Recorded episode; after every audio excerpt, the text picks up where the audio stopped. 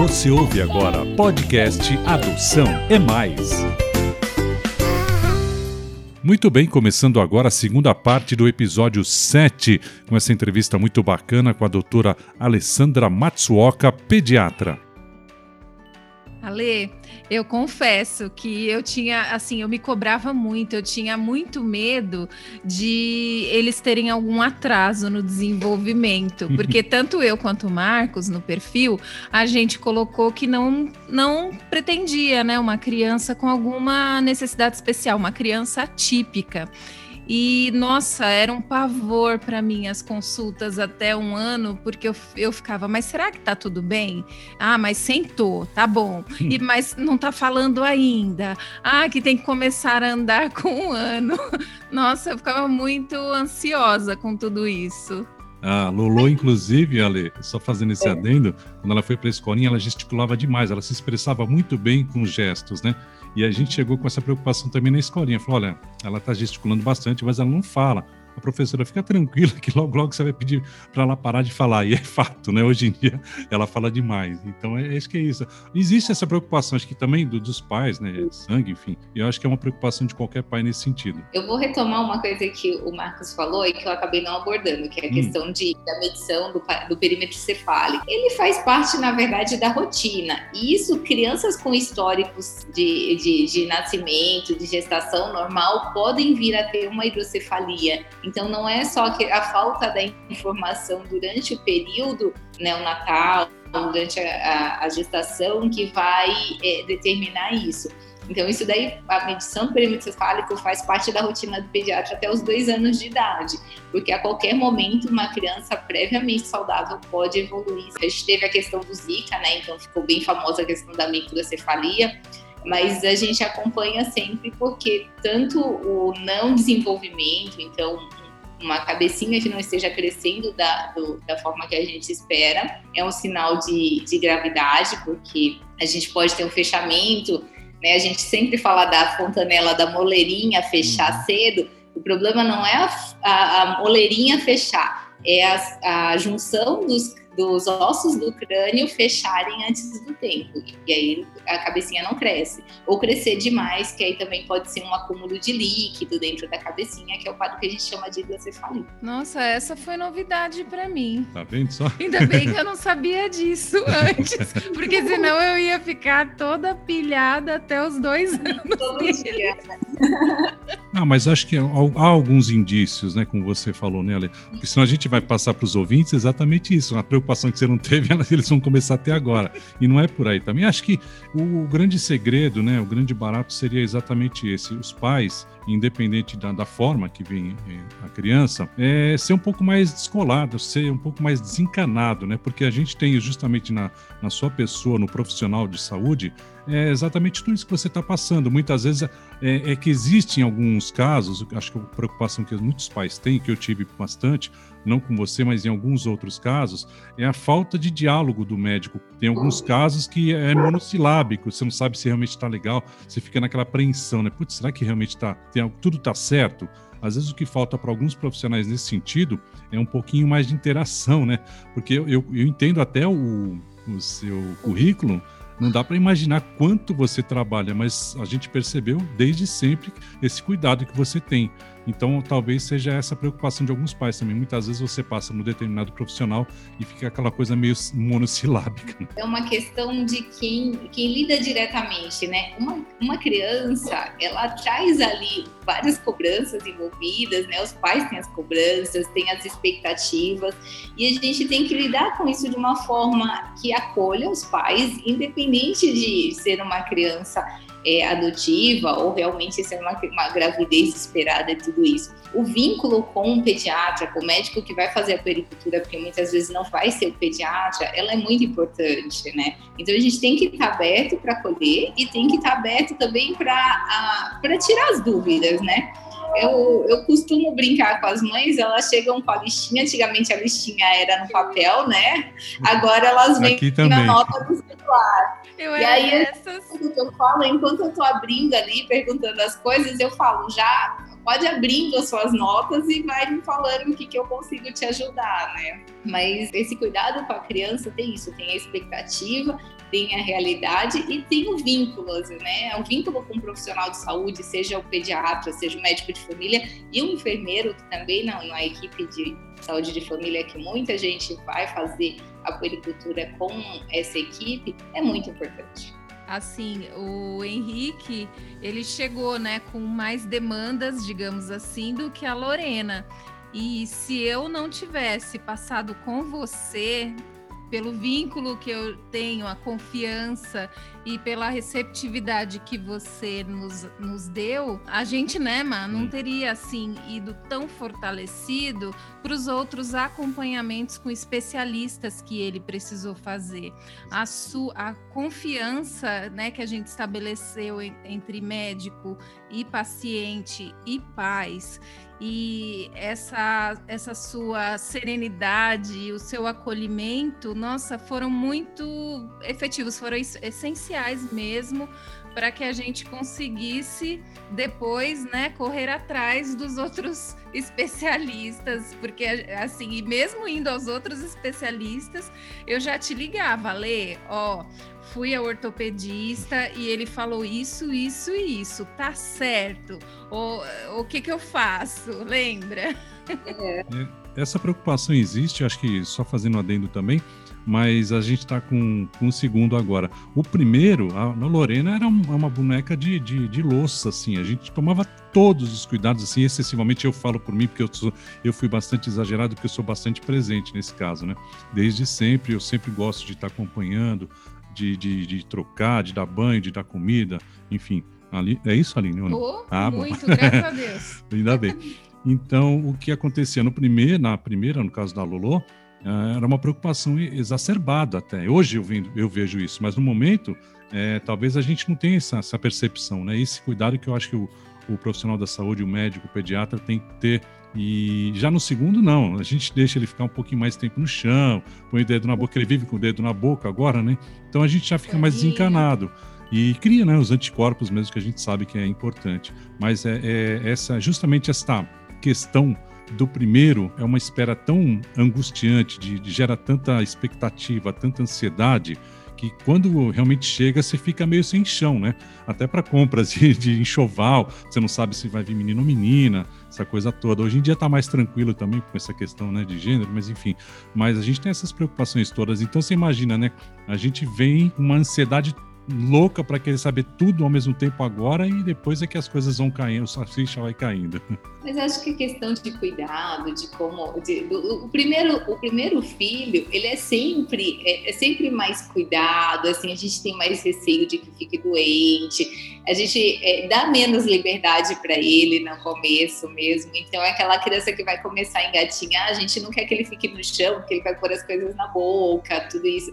O segundo em geral, já vem mais tranquilo mesmo. Isso é normal, é independente. Isso é coisa de pai, né? E cabe o pediatra aí norteando para que a gente também depois não sofra as questões disso, porque muitas crianças, independente de serem ah, é, adotivas, né, afetivas, como a gente fala, elas, elas têm essa questão mesmo da superproteção dos pais, né?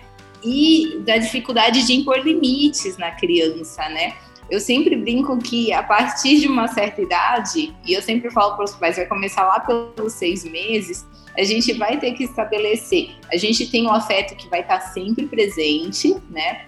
A gente tem que começar a colocar limites e uma rotina para a criança, né? Antes disso é muito complicado, porque justamente isso vai formar mais para frente a personalidade da criança e como o Marcos abordou, né, é, é a questão de como ela vai lidar com as frustrações mais para frente. Então, crianças que não seguem especificamente essa questão de rotina, de limites, elas vão ter problema depois para lidar com as frustrações e vão ser os adultos de porcelana que a gente tem por aí, que não conseguem lidar com as frustrações da vida. Então a gente tem que pôr tudo isso na balança no cuidado. Né? quando, quando a gente recebe uma criança sem histórico nenhum, o que, que a gente vai fazer? Né? Eu acho que é, a gente vai fazer algumas ah, além do segmento comum, a gente tem realmente alguns acompanhamentos que vão ser feitos, principalmente se a criança não tem um histórico de triagem. É, é interessante, assim, uma avaliação oftalmológica para ver a questão de é, ver se não teve nenhum problema que a gente fala na questão da retina, que está muito relacionada às questões da, da gestação, da gravidez, né? É, alguns acompanhamentos da parte de otorrino e fono para fazer a avaliação auditiva da criança. A gente tem essa questão oftalmo, a, a fono junto com o otorrino e também a questão neurológica para ajudar a gente um pouquinho no desenvolvimento. Basicamente, são os três primeiros encaminhamentos que a gente solicita para as crianças. Na verdade, muitas vezes eles já chegam para a gente com esses encaminhamentos feitos e essas avaliações agendadas já, porque já sai do, do, as crianças que ficaram abrigadas, né, ou as crianças que já saem da maternidade no próprio histórico eles já encaminham. A princípio seriam esses três os principais. Eu não recordo se é, a, o, o Henrique que teve uma situação específica da cirurgia pediátrica, da questão da ortopedia, mas isso daí vai depender muito do exame da criança, mas basicamente são os três. Eu me lembro assim com, com muito carinho mesmo de você chegando, né, para atendê-lo com, com uma mala mesmo. Aí você foi tirando tudo de lá. Nossa, a gente ficou acho que há mais de uma hora ali na consulta, mas todas as nossas dúvidas foram esclarecidas e mais do que isso, a gente saiu dali mais confiante, mais seguro qualquer criança que seja atendida por você, qualquer pessoa, né, que você também é médica da família, mas qualquer criança que seja atendida por você desde o início, nossa, os pais vão ficar como nós. Agora, assim, a gente falou, ali sobre a, os bebês, né? Quando chegam bebês, assim, até o, os dois anos, né? Todo esse acompanhamento que é feito para o desenvolvimento global dele. E quando chega adolescente, assim, numa, numa adoção tardia, né? Que a gente fala de adoção tardia a partir dos oito anos de idade. Quais são os cuidados? Eles não, digamos que não passaram por essas expectativas que nós, né? Por essas angústias, mas os pais podem trazer outras. Como seria a primeira consulta numa, numa criança assim mais velha? No caso da criança mais velha, a gente vai ter um histórico relacionado a depois do nascimento, né? Então a gente vai ver alguns aspectos da questão de interação dessa criança, né? com outras crianças, como ela está indo desenvolvimento escolar, é um marco importante. Então, quando ela já chega mais pronta, assim, e a gente não tem o histórico, a gente vai se basear muito na questão da escola, do desenvolvimento escolar mesmo, para a gente tentar detectar alguma coisa. Então, por volta dos oito anos, a criança já está alfabetizada inicialmente, já está começando o processo de alfabetização, e a gente vai conseguir avaliar isso. Questão comportamental, a gente vai ver na interação dela com as outras crianças, tanto no ambiente da escola quanto na questão do, do abrigo, do local em que ela está, ou, com algum familiar, né? Mas é, basicamente vai ser isso. Aí já vai uma criança que já vai ter tido uma triagem anterior da questão da cuidade visual, da, da parte visual que chama a atenção, que a gente precisa avaliar no começo, né? E da questão fonoaudiológica, porque é uma criança que, se ela né, ela está desenvolvendo, a gente vai levar em consideração também o histórico de saúde dessa criança nesse período, para a gente tentar ver se precisa ser pesquisado alguma coisa a mais. Né? Mas basicamente seria dessa forma. O adolescente tem a questão da mais dificuldade do vínculo, né? Mas a criança de 8 anos, ela, vai, ela a gente consegue levar de uma forma bem tranquila. O adolescente talvez seja mais difícil da gente detectar, porque vai depender muito de como é esse adolescente. A gente tem adolescentes que são os doces, que se abrem, que a gente consegue fazer vínculo, e outros que vão levar mais tempo. Basicamente é isso. O adolescente vai, vai necessitar de mais demandas nesse processo. Talvez a gente vá precisar do auxílio aí de um psicólogo, até de de outros profissionais, né, além da triagem médica mesmo. Como vocês falam na, na saúde, na equipe multidisciplinar, não é isso? Por hora, né, já tivemos aí um tempinho bastante considerável para a gente abordar esses temas aqui. E é legal até para a gente poder deixar um gostinho de quero mais, para a gente poder se falar mais vezes, né? E de antemão já, já agradecer. Você quer fazer alguma consideração a mais? Ale, quero te agradecer. Achei que assim você somou muito com as suas informações, né, com todo esse conteúdo que você trouxe de questões que nós, né, nem imaginávamos também que a medicina, né, já pudesse identificar. E a gente espera mesmo levar esse conteúdo também para o judiciário para ir fazendo uma sensibilização, que eu acho que quanto mais a gente fala sobre adoção, sobre as questões mesmo desse universo da adoção, mais a gente consegue, né, mudanças efetivas. E se essas crianças já vêm com esse olhar da saúde, esse olhar mais apurado, então facilita ainda mais a adaptação com os pais, pode evitar até questões que não são muito faladas, mas que elas existem, que são as devoluções. Uhum e principalmente dos laços mesmo, né? Porque eu fiquei muito ansiosa durante um período. Eu já sou ansiosa por natureza.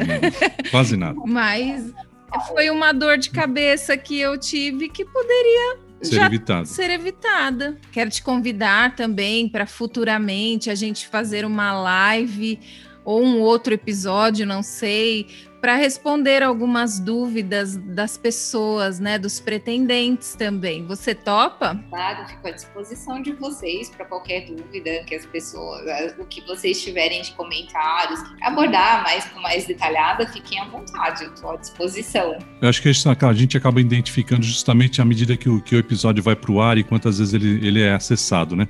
Mas é, eu acho que é interessante a gente destacar tudo isso, inclusive de ter novos papos abordando outros temas, mas mas principalmente pelo que a Aline levantou, né? Essa preocupação toda, né? De devolução, eu acho uma situação bem, bem complicada. Mas o, o sistema ainda, como a gente conversou lá no início, ainda tem algumas falhas, assim, que eu, eu creio com, com o decorrer, com o passar do tempo, e essas arestas vão ser aparadas.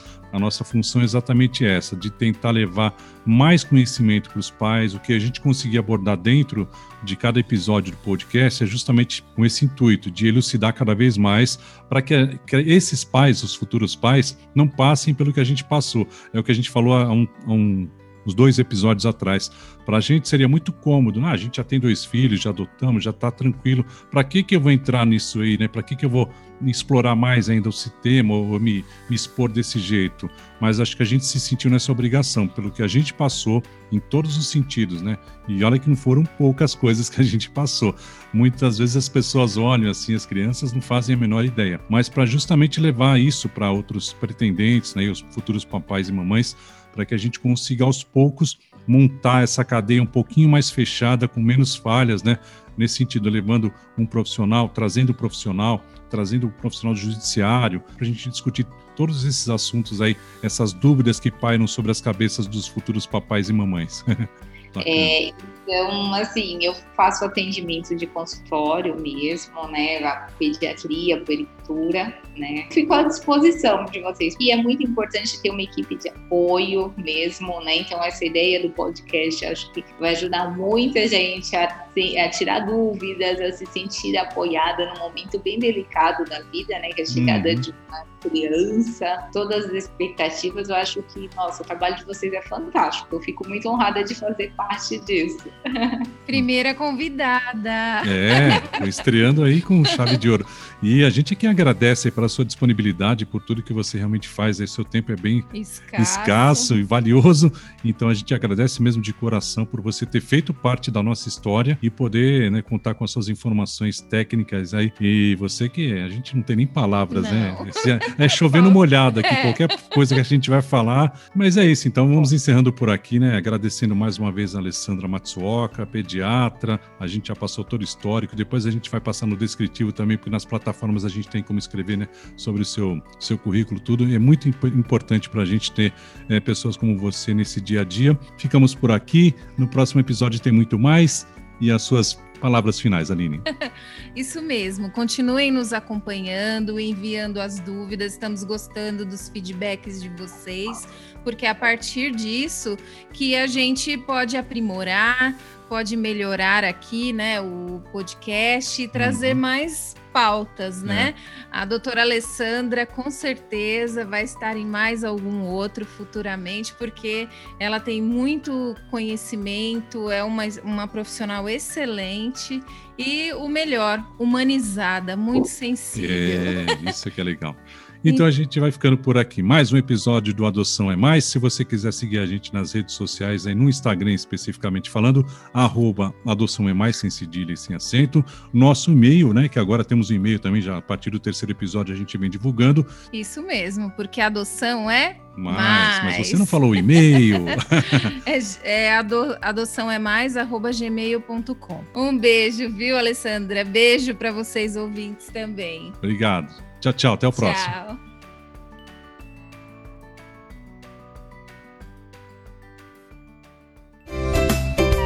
Você ouviu podcast Adoção é Mais.